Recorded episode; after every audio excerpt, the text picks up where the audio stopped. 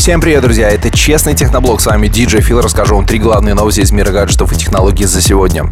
Компания Huawei попала под раздачу. Президент Америки Дональд Трамп подписал указ, в рамках которого с компанией Huawei прекращает какое-либо сотрудничество компания Google, также компания Qualcomm и другие американские компании. Дело в том, что в рамках торговой войны между Америкой и Китаем США заподозрили Huawei в шпионаже. Именно поэтому запретили любым американским компаниям сотрудничать с этой китайской маркой. Это на самом деле небывалый прецедент, и такого пока еще не было. До августа месяца компания Huawei может пользоваться андроидом, что будет дальше, неизвестно. Мы все-таки надеемся, что США и Китай договорятся и все закончится полюбовно.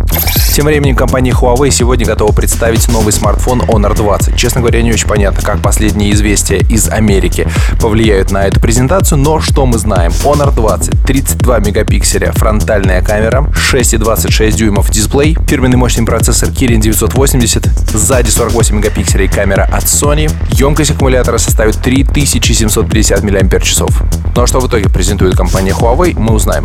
Компания Xiaomi тоже не сидит на месте и сегодня объявила дату презентации нового флагмана Xiaomi Redmi K20. Нам расскажут об этом смартфоне уже совсем скоро, 28 мая 2019 года. Что мы знаем? Смартфон на Snapdragon 855, а это самый мощный процессор на данный момент, тактовая частота 2,9 ГГц, чип NFC и продвинутая камера, которая может записывать замедленное видео с частотой 960 кадров в секунду.